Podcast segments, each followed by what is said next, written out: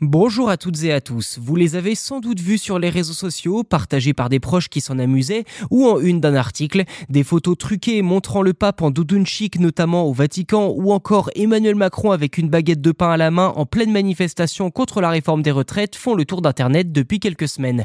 Ces photos synthétiques, générées de toutes pièces, portent un nom, les synthégraphies. Si elles sont encore imparfaites pour le moment, leur qualité atteint un niveau alarmant.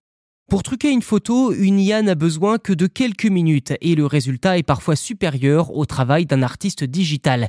C'est donc pour cette raison qu'un regard critique est nécessaire pour ne pas tomber dans le piège des fake news, résultant en une perte de confiance dans les images. Il existe aussi un risque d'instrumentalisation, notamment de la part de pays qui utilisent depuis plusieurs années des stratégies de désinformation massive, comme la Russie par exemple. Pour lutter contre ce phénomène, le projet CAI, Content Authenticity Initiative semble tout indiquer pour nous protéger des fausses photos.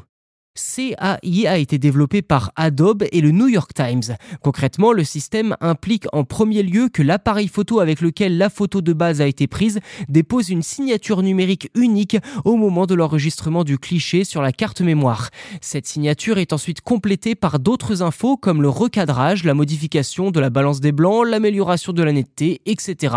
Ces données permettent à un éditeur photo, à un journaliste ou à quiconque se retrouverait confronté à cette photo de pouvoir contrôler son parcours ainsi que ses altérations. En résumé, il s'agit d'une chaîne de protection qui doit systématiquement être complète. Le premier industriel à avoir annoncé du matériel compatible avec le projet CAI est l'américain Qualcomm, leader mondial des puces pour smartphones. Car en effet, les smartphones se vendent en bien plus grand nombre que les boîtiers photo, faisant de Qualcomm la première marque photo du monde devant Sony, Leica et Nikon, qui ont également rejoint le CAI par la suite en annonçant chacun une mise à jour de leur boîtier phare.